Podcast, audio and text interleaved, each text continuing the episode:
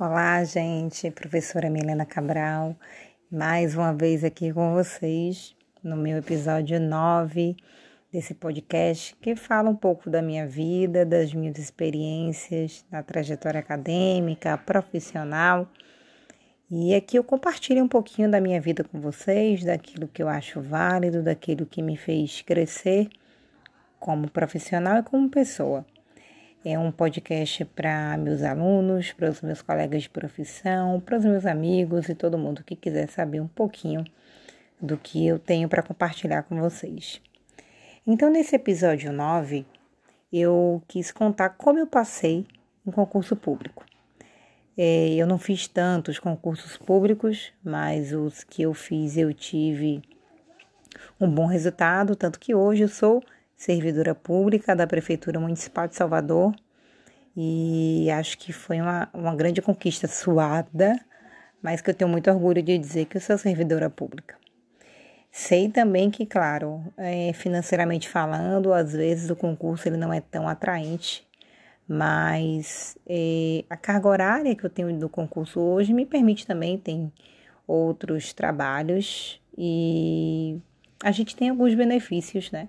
Por ser servidora pública também. Então, é mais uma forma né, de trabalho, é mais uma opção que todos nós temos também, né? não só na minha área farmacêutica, mas em diversas áreas que temos aí diversos concursos. Então, eu trago cinco coisas, cinco dicas que eu fiz é, durante a minha trajetória para chegar aonde eu cheguei e ser concursada, né? Já tinha passado também em outros concursos, é, mas acabei ficando nesse da prefeitura, outros que vieram até a chamar esse ano, 2020, mas o que eu hoje atuo né, e trabalho é o da Prefeitura Municipal de Salvador. Então, o que foi que eu fiz durante a minha caminhada, na época, né, já terminando a faculdade e depois já trabalhando, né, é, recém-formada, já trabalhando e fiz algumas tentativas e nessas eu acabei me dando bem. Então vamos lá, prepara caneta e papel, essas cinco dicas e no final eu vou dar alguns conselhos para a véspera da prova, tá? São coisas que eu fiz, que eu faço é, antes também de alguns processos seletivos e que eu acho interessante compartilhar com vocês também. Então, primeiro, primeiro de tudo, é, eu sei que não é para todo mundo, mas foi a minha realidade naquele momento. É, quando eu fiz esse concurso da prefeitura, eu trabalhava no laboratório de análises clínicas. Eu fazia mestrado, né? Então eu tinha o dia inteiro de trabalho. Então, se você trabalhar e puder pagar, eu acho muito interessante, muito importante fazer um curso preparatório. Eu fiz. Naquela época eu fiz um curso preparatório à noite, então eu saía do meu trabalho às 19 horas e de lá eu já seguia direto para o curso preparatório e que me ajudou muito, porque a gente sai da faculdade, claro, com muito conhecimento, mas não direcionado para provas de concurso. Naquela época, né, a gente não vivia a pandemia, o concurso, ele, o curso, ele era presencial, mas a gente sabe que hoje a gente tem uma infinidade de cursos presenciais e agora mais do que nunca vamos ter vários cursos online sem sair de casa, o que também pode ser muito bom para aqueles que têm pouco tempo. Então, minha primeira dica é: se você trabalhar e puder pagar, puder fazer uma vaquinha, economizar, pague um curso preparatório. Eu acho que para aqueles que não têm é um tempo muito livre, que estão meio perdidos, que trabalham o dia todo, como era o meu caso, a minha realidade naquele momento, vai fazer sentido e pelo menos eu posso dizer que valeu a pena.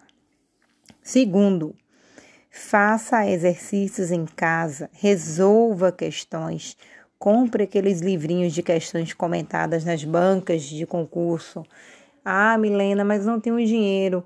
Eu tenho certeza que a gente muitas vezes tem o dinheiro, mas acaba direcionando aquele dinheiro para outras coisas, né? Então a questão é a gente olhar quais são as nossas prioridades para então fazer, olha, nesse momento eu quero me dedicar para estudar para o meu concurso. Então, vale a pena? Vale. Todos os concursos que eu fiz, eu comprei esses livros com questões comentadas, com esses cadernos de questões em bancas de concurso e valeu muito a pena, porque eu chegava do trabalho, né? Então, nos dias que eu tinha o, o curso preparatório que me direcionava para quais assuntos estudar, e também eu, eu, cada dia estudava um determinado bloco específico de, de matéria, de assuntos. Então, no final de semana eu também pod, podia, né? Fazer essas questões e depois ver os comentários, e era bem interessante, tá? Terceira dica que eu usei. Se junte a um amigo para resolver e debater questões os concursos que eu fiz, né? Eu debati. Ana Paula aí, minha amiga que trabalha hoje também farmacêutica bioquímica, também foi parceira de resolver questões e vale muito a pena você sentar, não senta com muita gente não, tá? Uma, duas pessoas no máximo ali com você para vocês discutirem, debaterem, bota a questão, não sabem qual é a resposta, cada uma tenta responder o que é que acha, vão argumentar, discutir, depois vão ver qual é o gabarito e a gente aprende muito. Gente, cerca de 95% do nosso aprendizado, ele se dá quando a gente ensina. E o ensinar também vem do debater, do discutir ali com os colegas. É uma questão que sua colega ali não sabe, você sabe, você ensina. Então, eu acho que essa terceira dica, se juntar alguém que está na mesma pegada que você. Ah, Milena, mas é meu concorrente essa pessoa. Eu nunca acreditei muito nisso de concorrência, de olhar para o meu colega como um concorrente. Eu olhava ele como um colega de trabalho que estava na mesma luta, na mesma busca que eu. E se ele fosse verdadeiramente seu amigo, ele vai querer passar e vai querer que você passe também, assim como você. Então eu sempre tive esse olhar, né, para os meus amigos de profissão. Eu tenho muitos amigos que eu compartilho e eu torço e a gente torce um pelo outro. Então comigo não existia isso de competição e de concorrência. Então eu acho bacana, se junte aí com um amigo e resolva questões, tá? Quarto, separe uma hora do seu dia para a leitura daquilo que é a parte teórica, que é a parte mais chata, que às vezes a gente precisa realmente decorar são as leis de muitos assuntos na área de saúde da gente, ah, as leis que regem o SUS ou leis específicas, como no concurso deve ser. É uma parte mais chata, né, bem teórica, que você precisa estar sozinho muitas vezes para sedimentar aquela informação e você ler com calma, sem influência externa. Então, eu acho que é importante, nem que seja 30 minutos a uma hora do seu dia, Disponibilize esse tempo para fazer essa leitura da parte chata, teórica que você precisa memorizar, que às vezes a gente nem usa no trabalho, na vida real ali do cotidiano, mas que vai ser importante para você passar e ganhar aquela questão na prova. E minha quinta e última questão, que ou questão, desculpa, minha quinta e última dica é, em relação, né, a essas assim de se preparar é, já é mais voltada para a hora da prova. Na hora da prova, gente, é atenção plena, é foco. Engraçado que antigamente nem se falava nisso de mindfulness, né?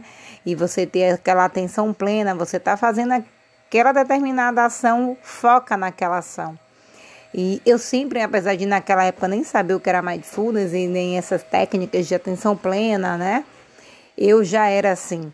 Então, era aquele tipo de aluna que eu estava na sala de aula, poderia, podia o mundo estar tá acabando lá fora. Se eu me interessasse, eu não ouvia mais nada, né? Eu conseguia aquela atenção plena. Tudo vai depender do seu desejo, né? Do seu querer mas atenção plena é muito importante. Eu vejo às vezes em sala de concurso que é tanta distração que a gente leva e leva não sei quantas garrafas de água e leva açúcar e leva trocentas barrinhas de cereais, de chocolate e quer ir no banheiro trocentas mil vezes. Gente, tem vezes que a gente trabalha seis horas, o que é um, errado, claro, mas vai no banheiro uma vez, duas vezes nessas seis horas. Aí você quer, nessas mesmas seis horas de prova, ir no banheiro quatro, cinco vezes, sei lá por quê vai perder a linha de raciocínio. Então, assim, eu quantas vezes eu fico também não faço, né? A gente não faz um lanche às vezes na tarde no trabalho, uma única vez. Então, para que, né, comer duas, três barrinhas de cereais? Aí você para, come, para. Eu acredito que isso causa uma dispersão, sabe? É, ali você está focado, se concentrando e muitas vezes essa dispersão faz com que aquela ideia, às vezes, que você já tinha certeza daquela questão, e de repente você, hum, será que é isso mesmo? Começa a duvidar.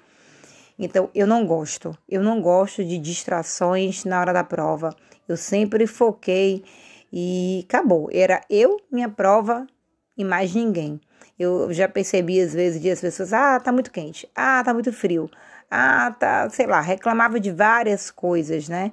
E eu parecia que nesse momento da prova o mundo, né, fechava as cortinas e soltava eu, a cadeira, a caneta e a prova. Mais ninguém. Então, eu acho que é muito importante essa questão da atenção plena, tá? E o foco na hora da prova. Então, essas cinco dicas foi o que eu usei, foi o que eu fiz de fato. Mas alguns conselhos que também são mais abstratos e que eu acho que são importantes. Alguns mais é, é são ações mesmo que vocês podem fazer para facilitar e para melhorar e que eu acho importante. Alguns mais também abstratos relacionados aí com sua, por exemplo, sua opção espiritual, né? Enfim, cada com sua crença. Eu acho que tem algumas é, ações que a gente faz de acordo com nossas crenças que ajudam muito a aliviar o nervosismo, a ansiedade. Então, desses meus conselhos, fora aquelas cinco dicas que eu acabei de dar, eu acredito que dormir cedo na véspera é importante. Eu fico quebrada, gente, se eu dormir muito tarde e for trabalhar no dia seguinte. A minha disposição não é igual de quando eu durmo pelo menos sete horas. Então, eu acredito que pelo menos dormir umas sete horas, né? Nessa noite, na véspera da prova, vai ser bem importante. Não comer muito e nem comida pesada.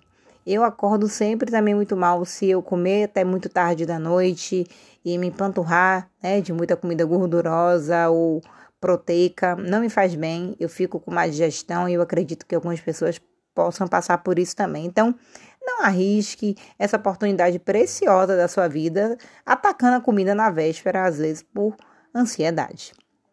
Outra coisa importante, cansei de ver gente perdendo de fazer a prova.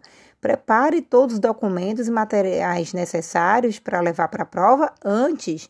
Nem deixe para a véspera à noite, não. Pode ser a véspera, mas de manhã, para dar tempo de você resolver, comprar o que perdeu, né, resolver documentos. Então, deixe uma, uma bolsa, uma, algo onde você possa pôr seus documentos e tudo, deixe tudo bonitinho. Ai, faltou caneta, ai, faltou a caneta preta, o lápis, é, enfim, deixe tudo pronto antecipadamente, tá? Para não passar esse, esse nervoso na hora da prova desnecessariamente. Então, eu acredito que se preparar documentos e materiais que são necessários previamente vai te deixar também com uma maior segurança na hora de fazer a prova.